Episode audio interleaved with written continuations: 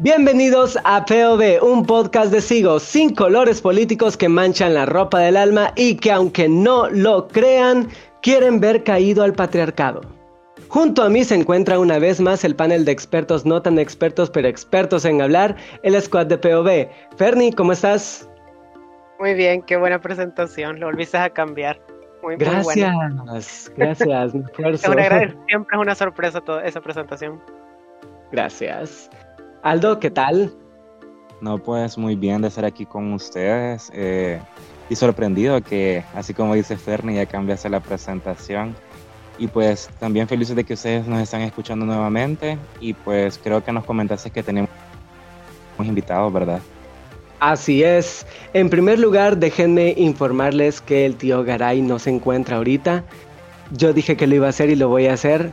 Eh, Fernie, dame, dame el 1, 2, 3, por favor. Un, dos, tres. Garay no está, Garay se fue, Garay se escapa de este podcast. No puedo creer que te dé permiso para eso.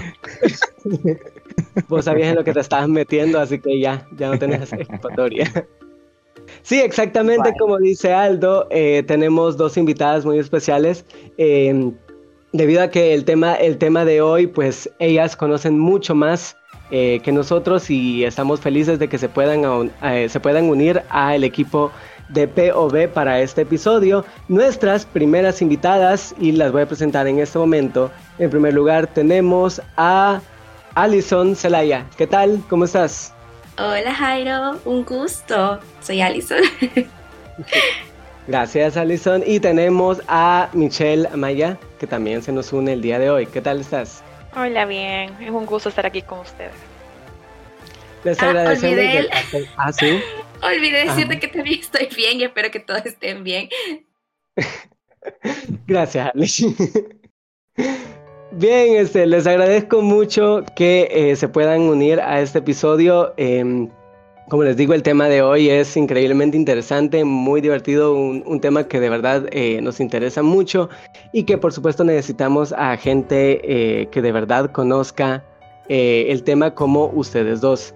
No está de más, por supuesto, agradecerles a todos ustedes que se están uniendo a este episodio, que nos están escuchando una vez más, que les gustó el primer episodio y dijeron, ok, sí, estos bichos se van, estos bichos de verdad que, que que lo hacen bien. Así que les agradecemos de verdad por, por el apoyo que nos han dado durante eh, la emisión del primer episodio y esperamos que este segundo episodio no sea la excepción y que de verdad lo disfruten. Ahora, como les mencionaba, eh, este episodio eh, vamos a hablar de un tema muy interesante. Es que este domingo que, este domingo que pasó, Sigo subió un video eh, que habla sobre eh, el movimiento feminista y cómo este tiene su rol súper activo en la igualdad de género. ¿Por qué? Porque em, el lunes 8 de marzo se celebró no solamente aquí en El Salvador, sino que también a nivel internacional el Día Internacional de la Mujer.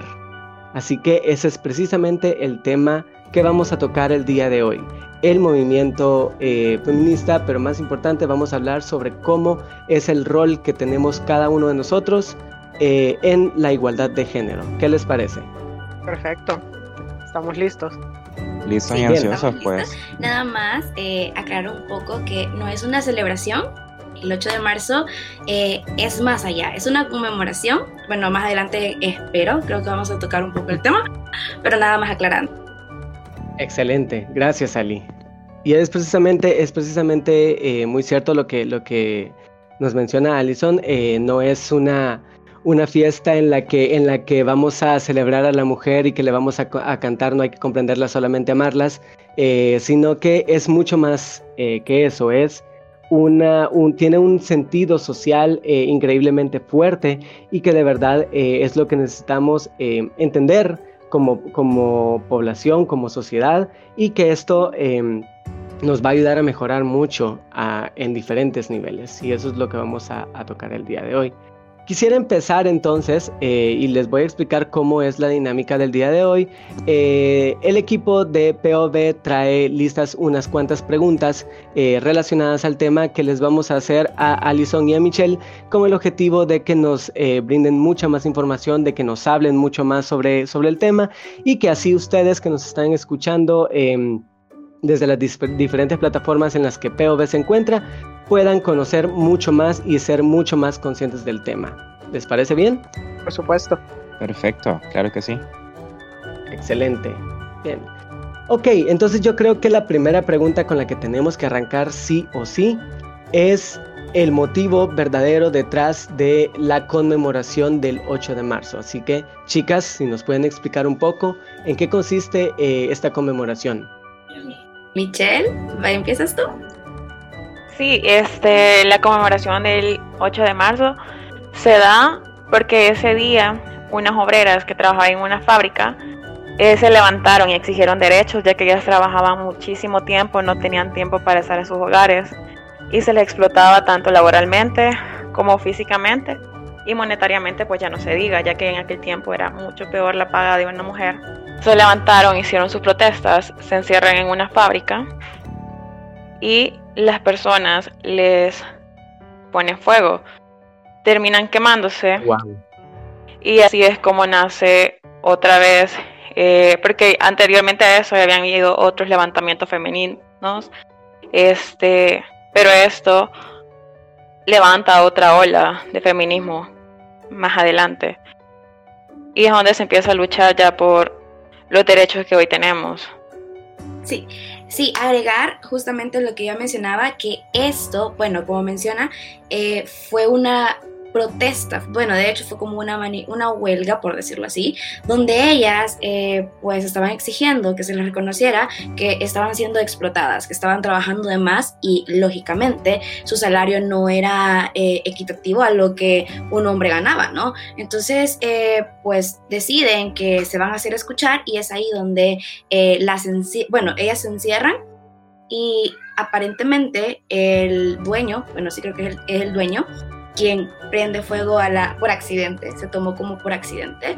Eh, por accidente eh, la fábrica y mueren 129 mujeres. Mm. Eso fue en 1908.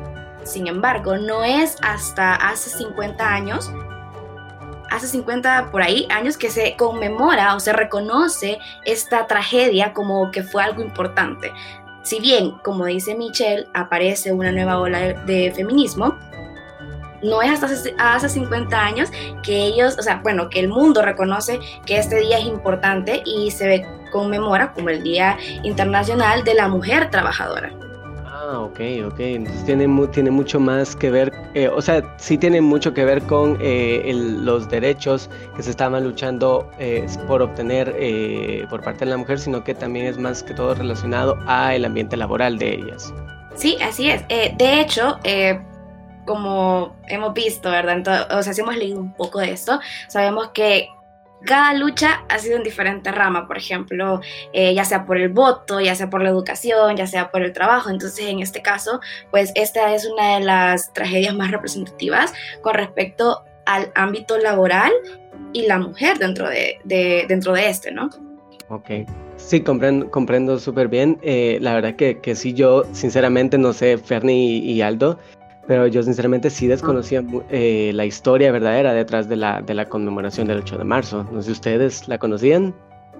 Yo conocía nada más lo que estaban mencionando de, que han habido como diferentes olas, diferentes como detonantes que, han hecho que todo pues como haga esta revolución, pero realmente sí, la verdad no, no tenía idea y me pareció muy interesante eh, lo que mencionaba Alison, que es la conmemoración de la mujer trabajadora. O sea, también ya lo pone eh, desde otra perspectiva, ¿verdad? Entiendo que pues sí engloba muchas más cosas, pero eh, ese detalle me pareció muy interesante. Sí, definitivamente. Aldo. Fíjense que eh, tal vez como a grosso modo sí como conocía esa parte, ¿verdad? Esa, esa parte de la historia del accidente, entre comillas, como mencionaban sobre la fábrica, pero, o sea, explicar como ese contexto de que fue más allá, pues Y también me parece como importante cuánto tiempo tuvo que pasar en que ese suceso pasó desapercibido y hasta alrededor de 50 años fue que se empezó como a tomar en cuenta, pues sí, es por lo que se está buscando o se sigue luchando. Solo para agregarte que eso de la máquina, de la industria o de la de la empresa, perdón, donde se quemaron las personas fue en 1857 y 51 años después, en 1900, creo que si no me recuerdo, 1908 15.000 mujeres vuelven a tomar las calles en Nueva York, que es ahí mismo donde se quemaron estas mujeres. Vuelven a exigir, o sea, después de 51 años, vuelven a exigir lo mismo, sueldo, menores, menos horas de trabajo, derecho al voto y prohibir el trabajo infantil.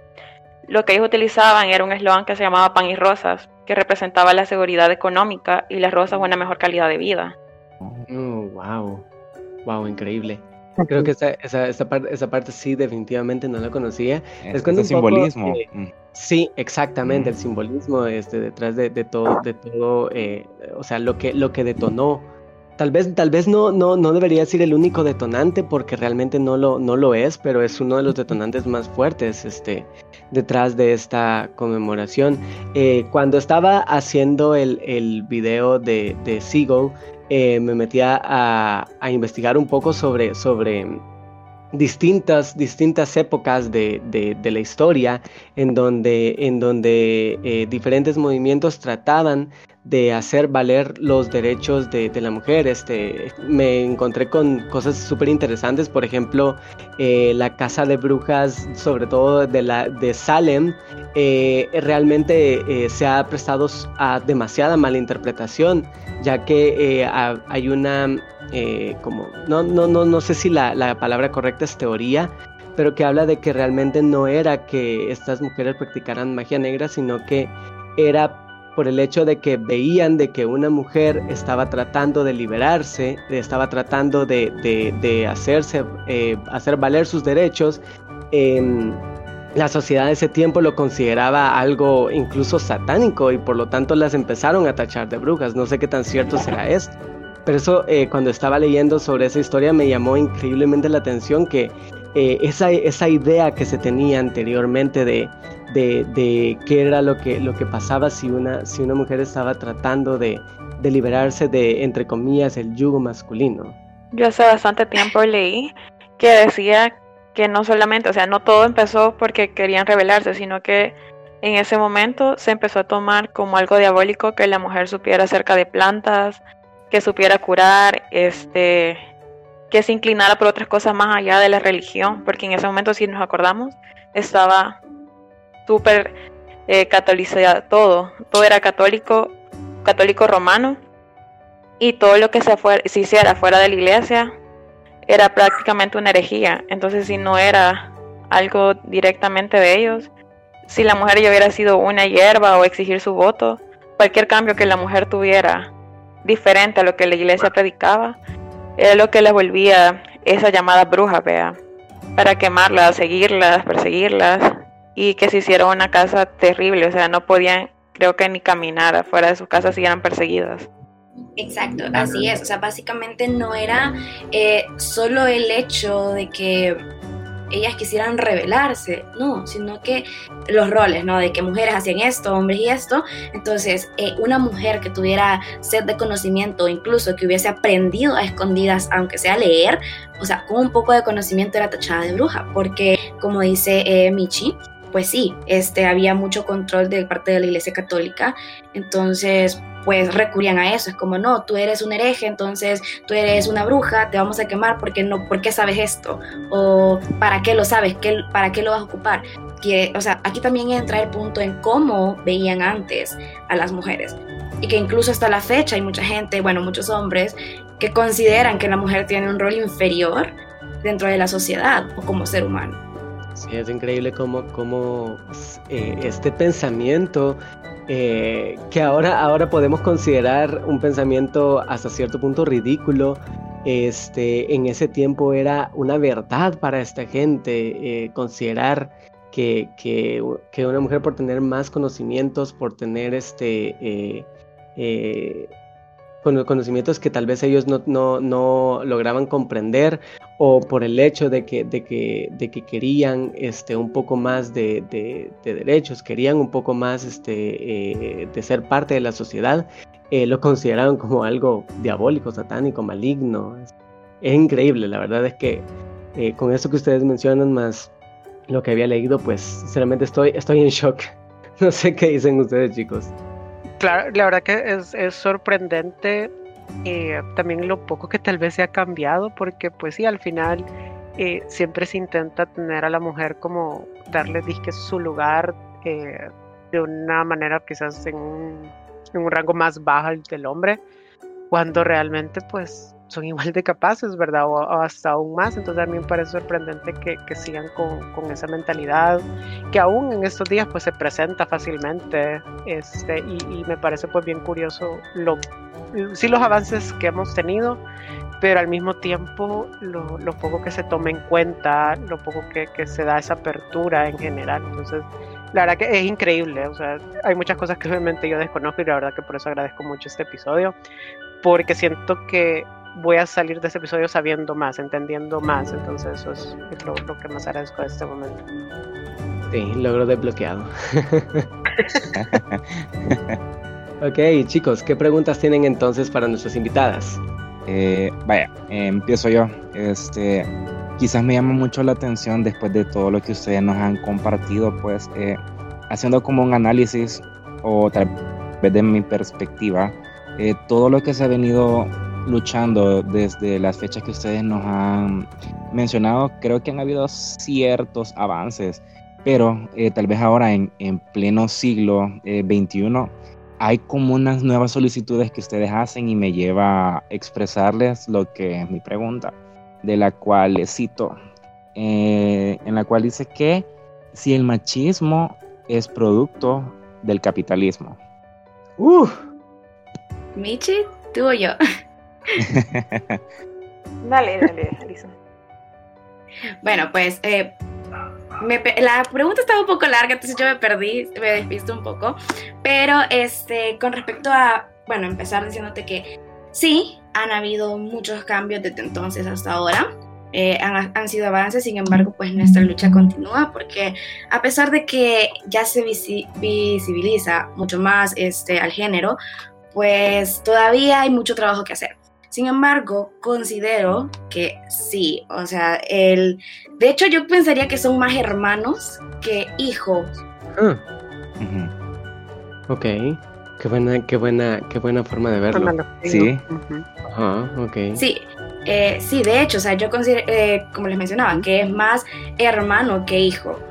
Porque siempre, bueno, si nos ponemos a analizar todo el contexto eh, social y de historia, van de la mano, van de la mano. Eh, desconozco, ahí sí este, no podría darles como información, de cómo surge eh, el machismo, el capitalismo, en qué momento sea, están a la par o cómo, quién nace de quién, pues ahí desconozco. Este, pero me queda la duda, ¿verdad? Para investigar, pero sí puedo decirles que siempre fluyen. Cuenta el otro. Qué, qué, qué, buena patada del pecho, Aldo, de verdad. Empezaste con una buena.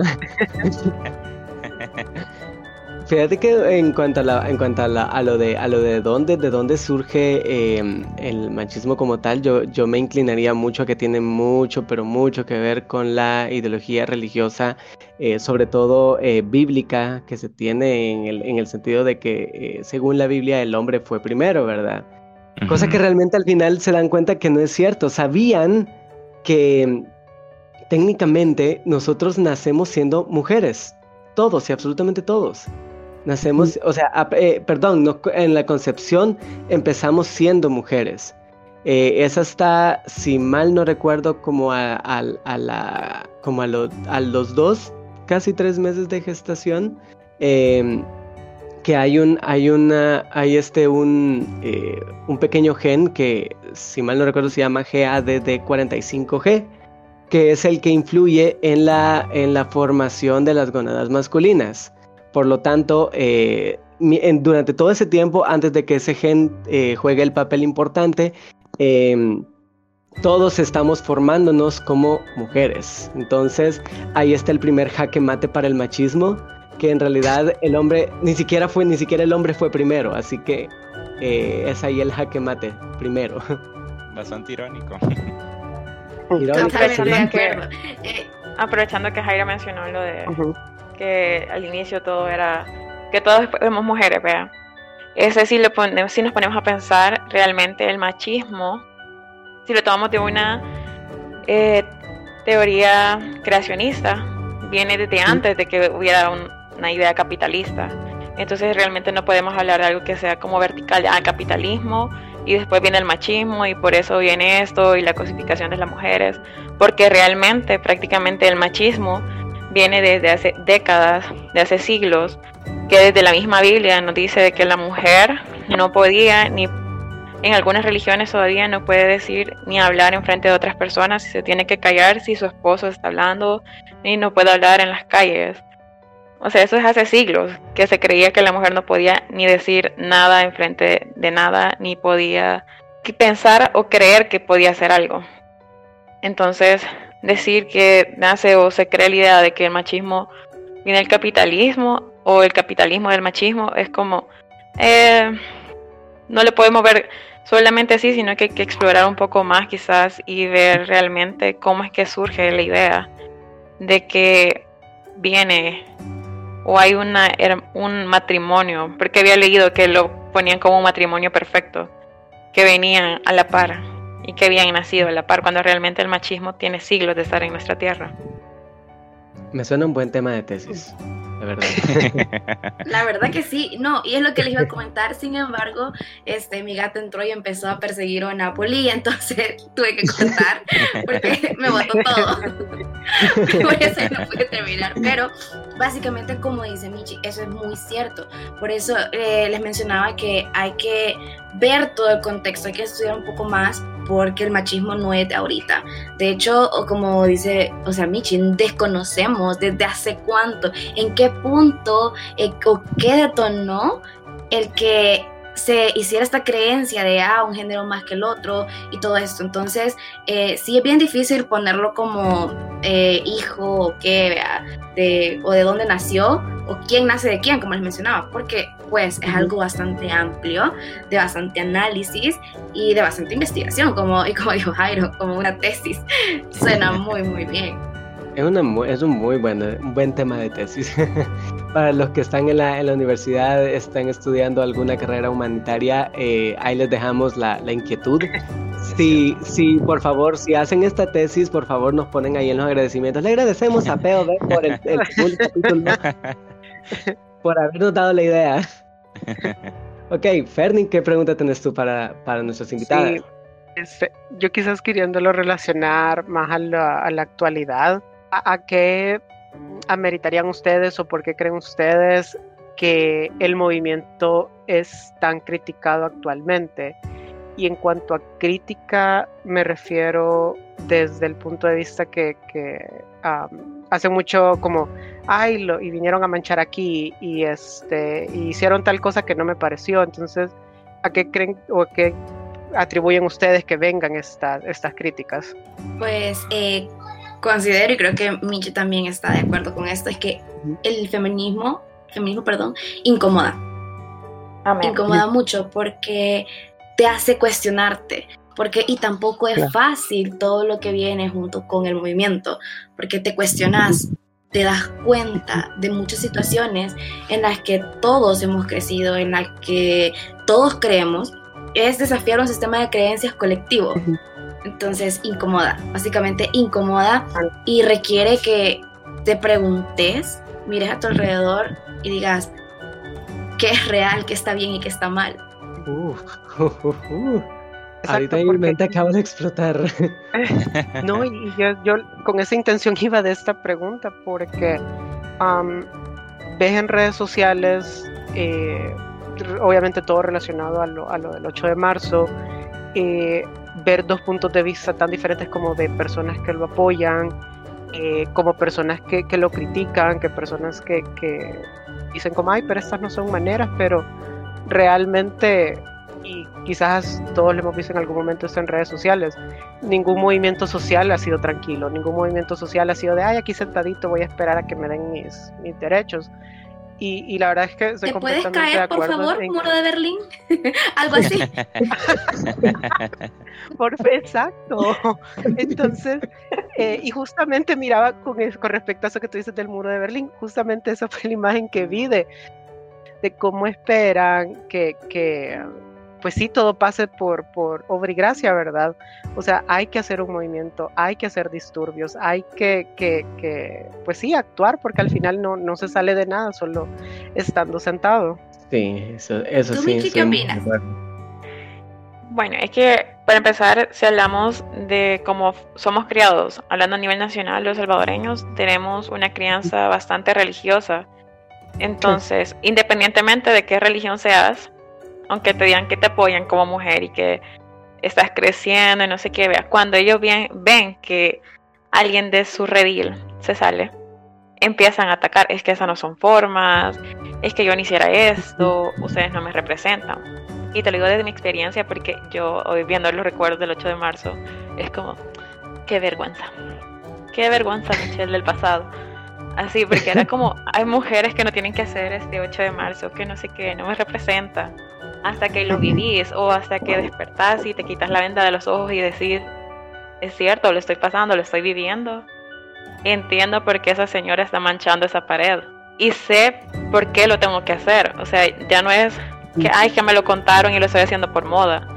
Realmente las mujeres que vamos a marchar y que nos ve gritando y manchando y lo que sea que a la mujer que veas es porque realmente lo está sintiendo y ha pasado algo que le ha hecho despertar. Entonces, la mayoría de mujeres que yo he visto en mis redes, este, es como no me representan porque creen que solamente con en el papel tener los derechos es suficiente. Decir, ah, sí, puedo votar, pero hay muchas mujeres a las que no las dejan o que les ponen ya de un solo, es que vas a votar por eso porque si no, te hago esto.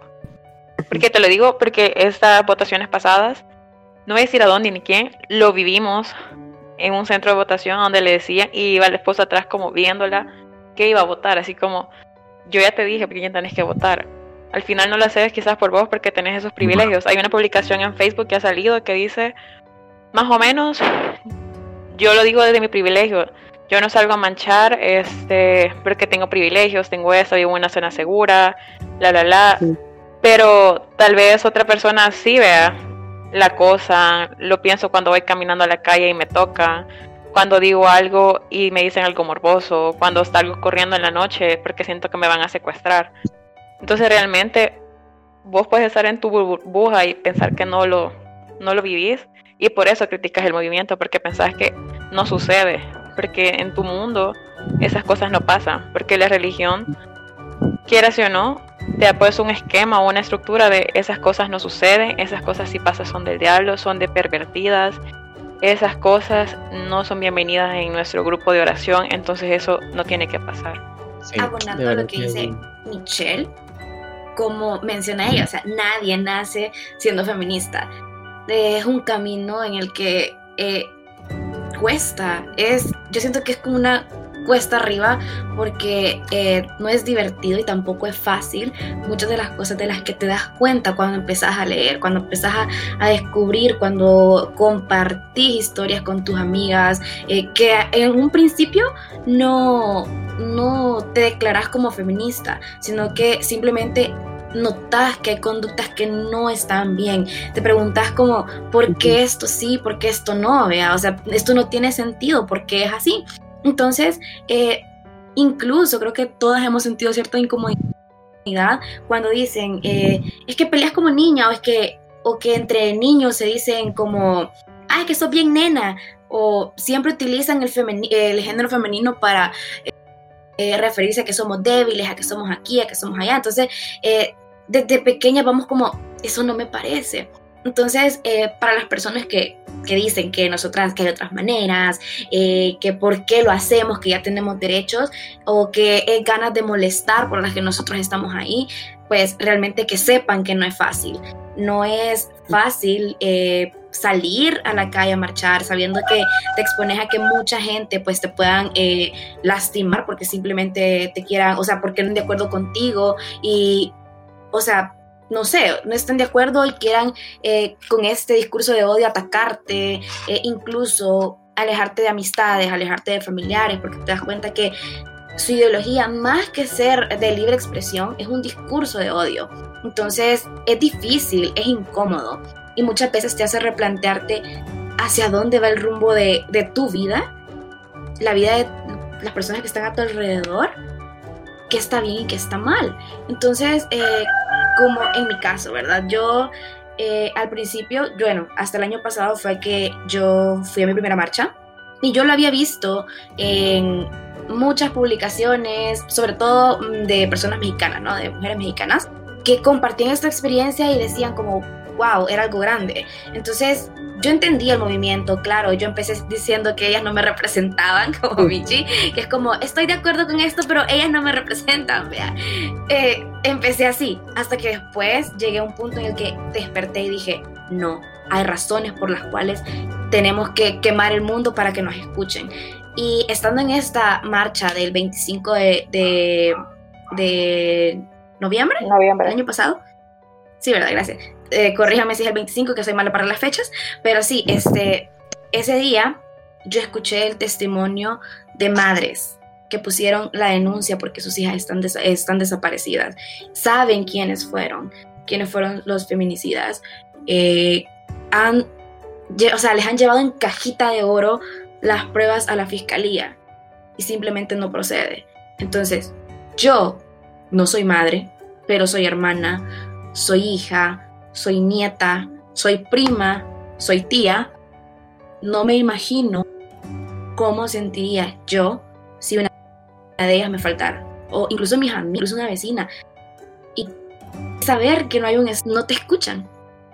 Entonces, me dicen, no son las formas. Bueno, vayan a decirle eso a una madre que lleva buscando el cuerpo de su hija desde hace dos años. ¿Cómo le van a decir a esta madre que no son formas? Si podemos ver que a la vecina no le gusta que le miren mal a su hijo o a su hija, porque se arma el pleito. Ahora díganme ustedes cómo se van a sentir estas madres.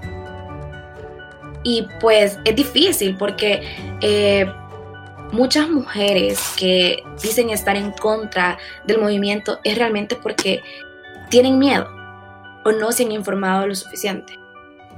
Porque este, o sea, esto nos afecta a todas, no es porque yo desde mi privilegio, porque sí, a mí no me han matado una hija, porque a mí no me han este, abusado de las maneras en que otras mujeres han sido, no quiere decir que no me afecte, porque hasta este punto de mi vida puede que no me haya pasado, pero ¿quién me garantiza que no me va a pasar? Entonces, es todo esto que o hemos normalizado la situación, vivir sobreviviendo y pensamos que eso está bien, y realmente no. Entonces, eh, yo creo que algo que a uno lo despierta o lo hace cambiar es una marcha feminista, porque no solo está la impotencia, no solo está el dolor de ver madres que buscan a sus hijas, eh, que buscan justicia, porque eso es lo que se busca, eso es lo que se grita, justicia, sino también sentir eh, que te abrazan todas estas mujeres que entienden por qué estás ahí, a dónde te puedes apoyar, donde te acuerpan, te dicen como, ok, está bien que estés cansada del mundo allá afuera, ven, te acuerpamos. Entonces, creo que sentir eso es como, yo podría decirlo que es como una, un mentolito para el corazón, porque todas y cada una, de alguna manera, hemos sido violentadas. La, la verdad es que es una... Es una realidad un poco dura. Estaba leyendo una, una eh, una, estadística de América Latina que, fue registrada en, la primera mitad del mes ah, de, perdón, en la primera mitad del año 2020, eh, y es que eh, se han contabilizado por lo menos para, para el periodo de enero a junio del año 2020, se contabilizaron alrededor de 1932 eh, mujeres asesinadas. Eh, cuando estaba, cuando seguía leyendo sobre eso, eh, el artículo donde lo leí hacía la matemática y decía de que eso se puede resumir, se puede traducir a eh, un feminicidio por cada dos horas y media. Yo en el momento que leí esto fue como, wow, o sea, yo que ahí quedé en, shock porque es cierto, probablemente eh, alguien que no ha vivido una experiencia como esa, eh, aún nosotros siendo, siendo, eh, siendo hombres, saber de que una amiga, de que una hermana, una prima, de que incluso nuestra, nuestras parejas em, pueden llegar a ser, a ser víctimas, es, es aterrador, a mí en lo personal me aterra y, y, créanme que, y créanme que, que, hasta, que hasta cierto punto comprendo el, el por este, el movimiento se sigue alzando y cuál es el verdadero, el verdadero motivo por el cual este, eh, siguen em, tan activas y por qué ahorita, eh, precisamente en estos tiempos,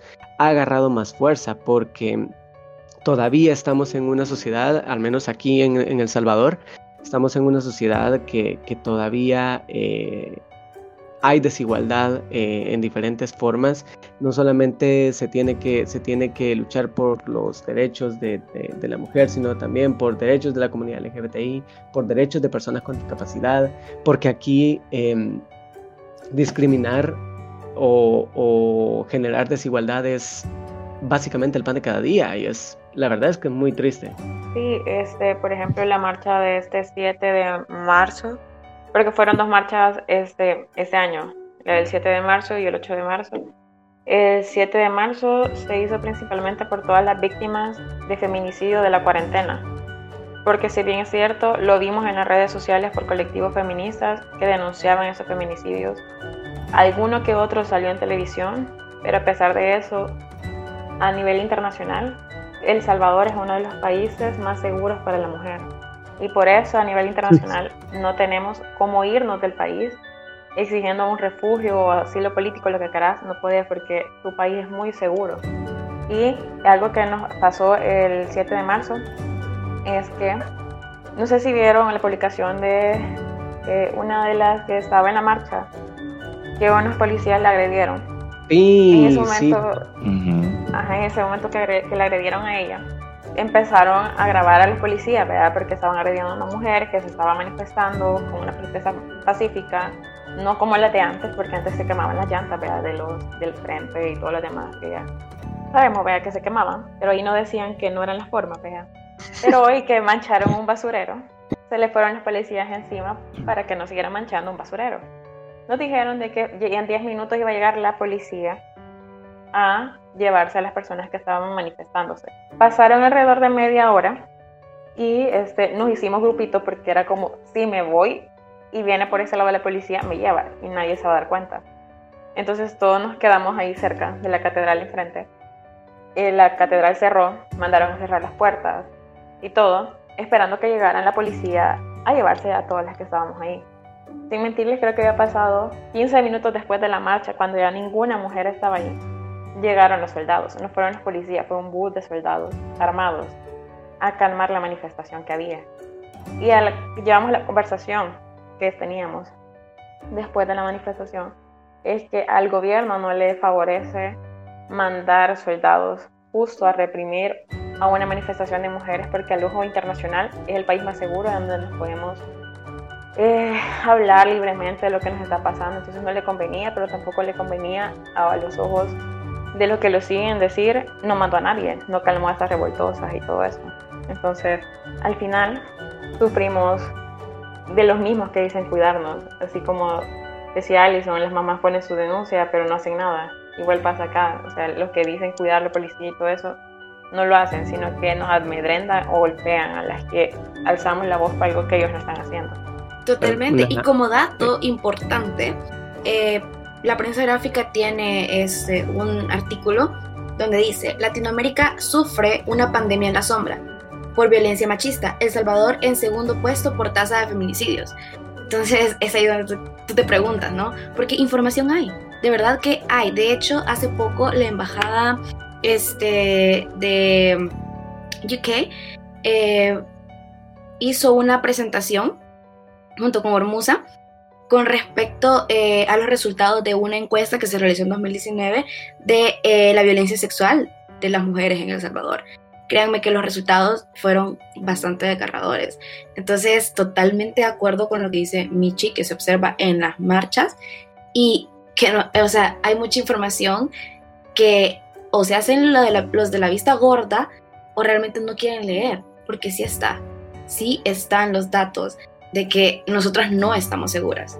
Sí, eh, creo que, creo que el, el, dato que el dato que nosotros hemos logrado conocer es, es eh, tal vez muy pequeño o tal vez muy general, porque estamos, el dato que les, que les compartí fue de, América Latina y ahora el dato que tú nos compartes es de El Salvador, lo cual lo vuelve mucho más realista, se podría decir, y, y, y a mí en lo personal pues me da mucho más miedo, porque, porque en realidad que, que es una situación bien crítica, es una situación que, que de verdad este, está, se está dejando pasar por alto y creo que es tarea de cada uno de nosotros el poder empezar a generar esa conciencia.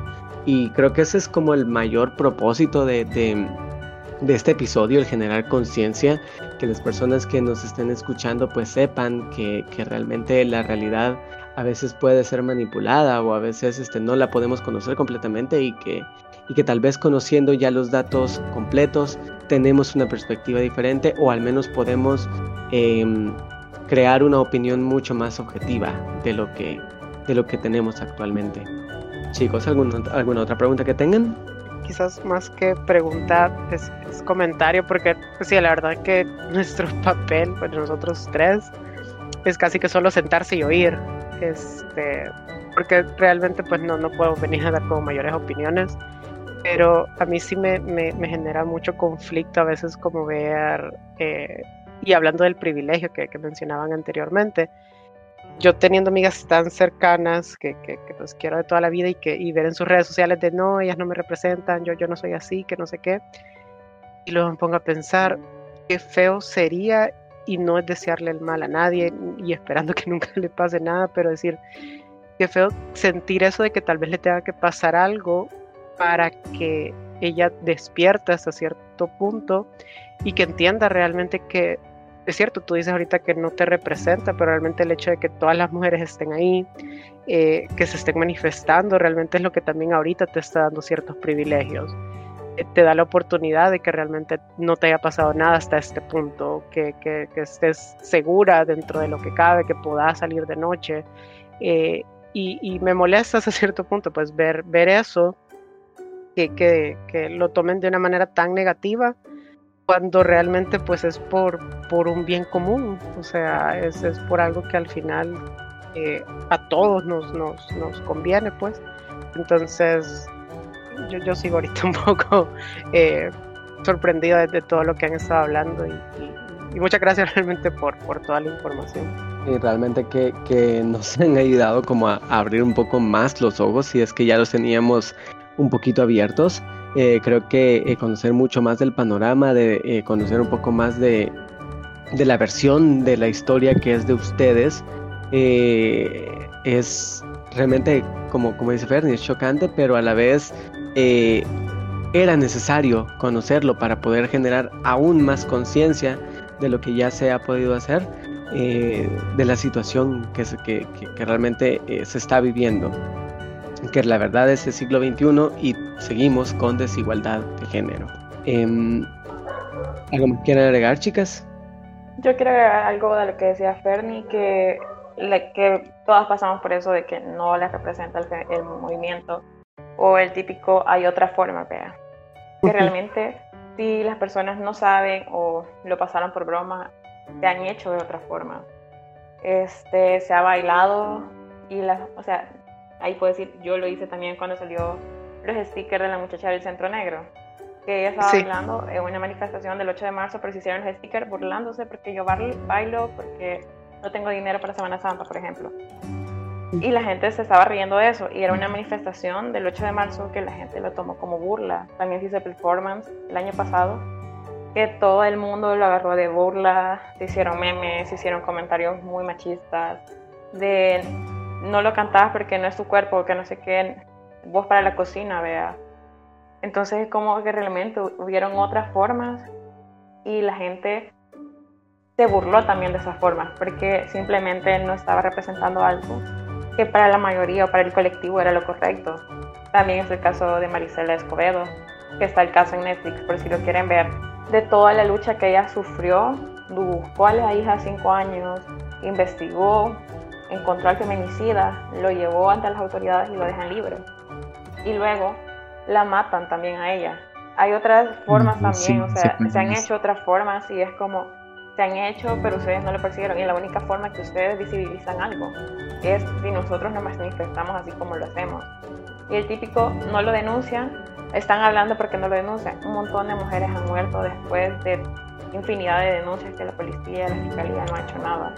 Hoy andaba en Facebook una publicación de una señora que hizo una denuncia a la fiscalía y le dijeron que no eran ellos los encargados, sino que era la de la unidad de la mujer de la policía que tenía que ser la encargada. Y ellos le dijeron de que la única forma era hacer algo administrativo y ya.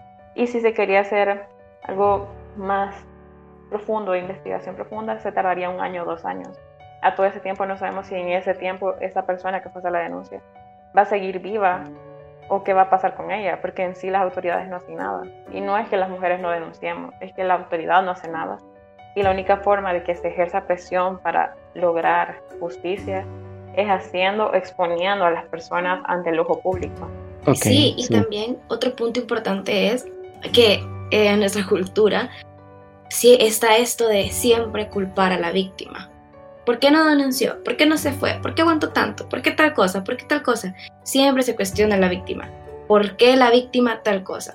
Pero nunca se cuestiona por qué fulano se comporta así. ¿Por qué el agresor está haciendo de esta manera? ¿Por qué estás haciendo eso? No, nunca. Entonces, otro punto también es que, como menciona eh, o sea, ¿en qué momento, si me dicen dos años, en qué momento tengo que perder la vida para que escuchen mi caso. E incluso si la pierdo, va, puede salir libre el feminicida porque no hay pruebas, porque pueden entorpecer la investigación. Y entonces, ¿de qué manera nosotras podemos exigir justicia? Si se hacen las denuncias, se hacen bailes, eh, se intenta concientizar de una y mil maneras. Eh, incluso lo podemos ver en las redes sociales. Compartimos eh, publicaciones con respecto a esto. Hey, noten esto, miren, lean esto. ¿Y qué es lo primero que hacen? Ah, darme, darme divierte, burlarse. Entonces, mm, te das cuenta que no les estorba en sí la manifestación, sino que seamos nosotras. Porque yo recuerdo que cuando fue todo este movimiento de en Estados Unidos por la muerte de una persona eh, afroamericana. Ah, el Black Lives Matter. Black Lives Matter. Ajá, este. Este movimiento, este, todo el mundo. Todo el mundo fue partidario y que así se hacían las cosas y que había que eh, exigir justicia y todo y muchas personas de nuestro país cambiando su foto de perfil, este, compartiendo todas esas situaciones. Pero cuando pasa aquí en el país, pero son mujeres, está totalmente castigado y satanizado. Sí, definitivamente. Sí, porque el año pasado... Sí. Eh, el año pasado que pasó lo de el 25 de noviembre que nos manifestamos en la noche en la ay, el, de la chulona se me va el nombre del momento ese constitución de, la constitución eso eh, que nos manifestamos que se hicieron eh, obra de teatro explicando el feminicidio y todo esto que se pusieron las manos haciendo ver que se ha violentado el derecho de esas personas a exigir justicia.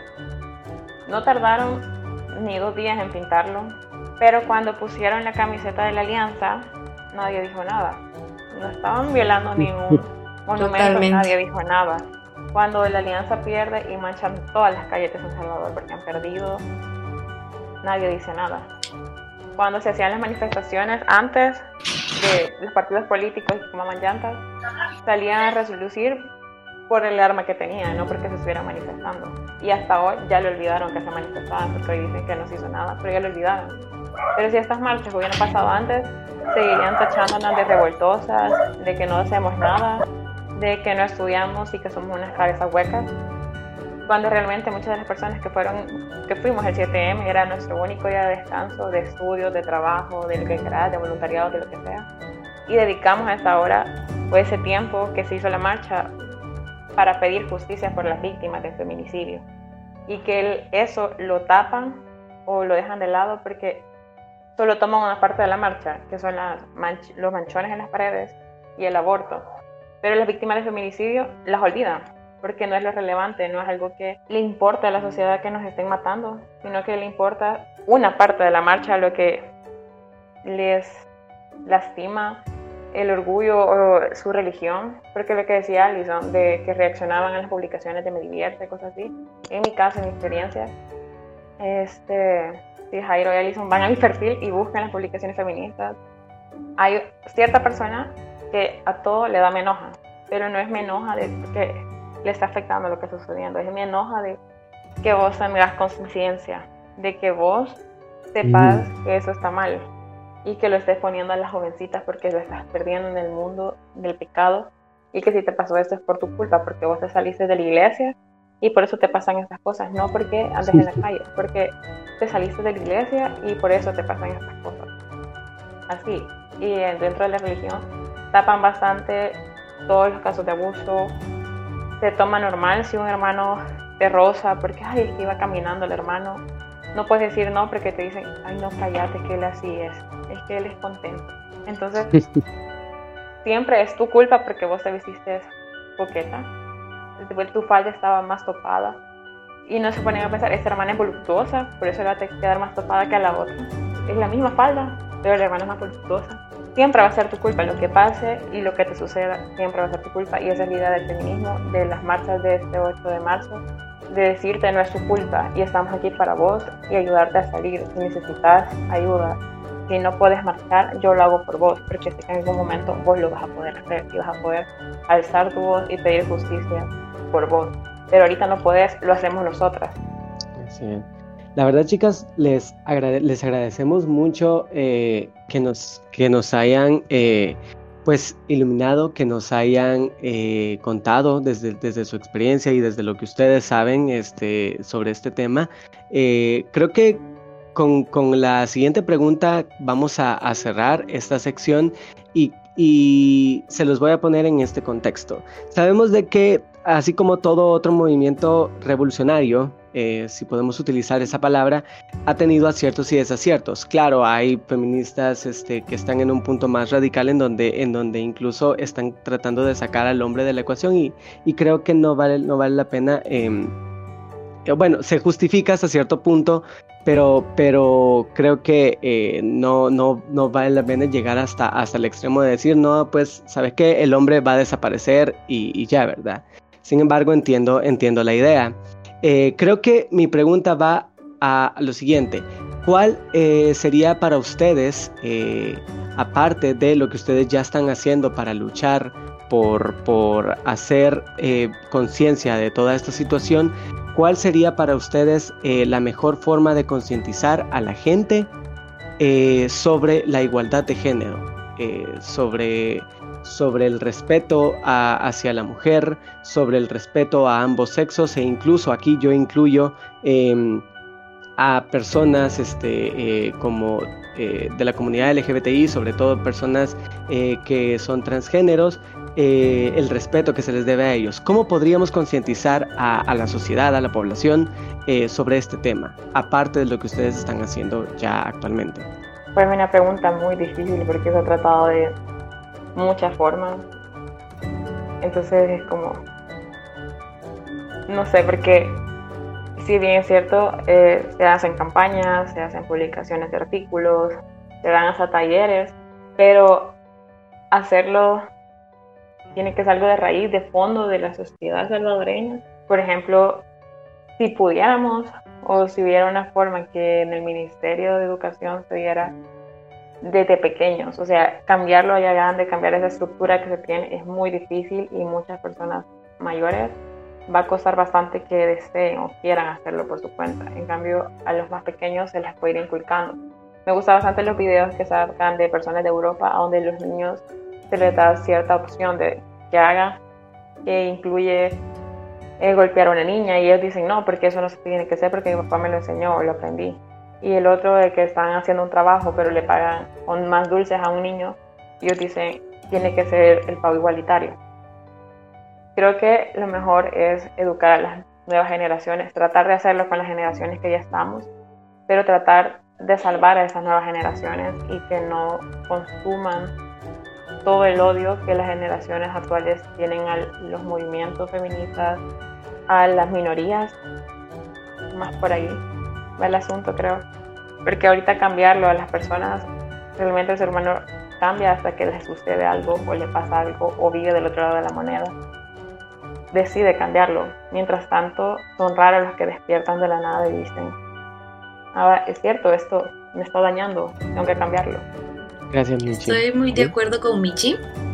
Una de las o sea, de la clave para ah, lograr concientizar aún más es la educación y apostarle pues a la juventud y a la niñez, porque es bastante difícil eh, educar a la gente adulta. Sin embargo, yo también me voy por cómo podemos hacer, bueno, ya hacemos mucho, porque eh, concientizamos, como dice Michi, con eh, artículos, investigaciones, canciones, se concientiza muchísimo de diferentes maneras. Pero creo que una de, las partes más importantes es ser radical. ¿Por qué? Porque eh, mucho, o sea, nuestro ejemplo arrastra. Entonces, eh, muchas mujeres, porque sobre todo esto va para las mujeres, que son quienes nos urgen más que, que pues despierten, ¿no? Porque eh, pues es para ellas, es por y para ellas, bueno, nosotras. Entonces, este, creo que ser radical es una de las maneras que tenemos para dar el ejemplo de que no está mal, que, o sea, la causa por la que estamos luchando nos compete a todas. Y creo que eso lo hablo desde mi perspectiva, que eh, al principio, bueno, yo llevo siendo feminista eh, de los 15 años y pues de feminista declarada, como dicen, ¿no? Desde los 15 años y pues a mí me, tocó mucho escuchar que mis compañeros eh, me dijeran que era una, una intensa, una aquí, una allá, que yo no les representaba, que, ay, que yo era muy este, delicada, que nada se podía decir porque yo salía de la defensiva. Entonces, eh, yo siempre fue como, no, yo tengo una, tengo una causa y pues por eso voy y lucho. Actualmente, muchas de esas eh, compañeras que me decían que era intensa algo por el estilo, eh, se declaran feministas, porque han entendido que sí hay un trasfondo, que sí hay una lucha y pues también se han educado. Y ellas mismas dicen, o sea, así como Michi, como yo decimos, me da pena volver a ver a, a mi yo de antes y decir, wow, a lo que decía porque desconocía. Entonces, eso. Y contestando a otra, eh, bueno, yéndome más por el lado que tú dijiste de que hay algunas feministas eh, radicales que quieren desaparecer al hombre, pues realmente no no quieren desaparecer al hombre, no queremos desaparecer al hombre, queremos desaparecer al macho. Y eso es algo que muchas personas confunden, porque interpretan que macho es un hombre, pero realmente no. Y creo que para tocar ese tema hay que ah, abordar mucho y ahondar en teoría feminista. ¿Por qué? Porque las feministas eh, radicales no, ¿cómo le explico? Eh, no priorizan al hombre en ningún contexto sino que te dan a conocer que este es un sistema que sí o sí es patriarcal. Entonces, ok, ¿cuáles son las maneras en las que nosotros vamos a contribuir a ser ese, traidoras del patriarcado? Entonces, cuando decimos muerte al macho, no nos referimos a los hombres y que podemos funcionar sin ellos, ni nada por el estilo. Este, no es eso, es simplemente que el macho es la figura del machismo y del patriarcado todas estas conductas insanas, todas estas eh, conjunto de creencias o sistema de creencias eh, que hacen que los hombres sean machos. Entonces, creo que por ahí va. Creo que es erróneo decir que buscamos la supremacía, como dicen, ¿verdad? Porque lo he visto en muchos eh, comentarios de Facebook, en muchas publicaciones, que buscamos la supremacía de las mujeres y que, o sea, básicamente hacerles lo mismo que nos han hecho nosotros por todo ese tiempo, ¿no? Esa deuda histórica, pero realmente nosotros no buscamos venganza, buscamos justicia, esa es la diferencia. Entonces, creo que sí, para... Sí, creo que eh, hay que cambiar ese chip de decir eh, las feministas radicales quieren desaparecer hombres, porque realmente no, no es ese el punto, simplemente es abrir los ojos y dejar de priorizar machos. Empezar a priorizarnos nosotras, porque nos deben tanto, es una deuda histórica. Gracias, ah, Ali. Eh, de verdad que, es, que es un, punto súper eh, súper importante eso que acabas de decir. Este es una buena aclaración que creo que eh, tanto nosotros como muchos muchos escuchas este, necesitábamos saber para poder este, entender un poco más. Perdón, Michi, ibas a, ibas a mencionar algo. No, solo algo pequeñito sobre el feminismo radical. Es que, como decía Alison, no es que queramos eliminar al hombre de... Y vean, váyanse, cámbiense de planeta, lo que sea. No.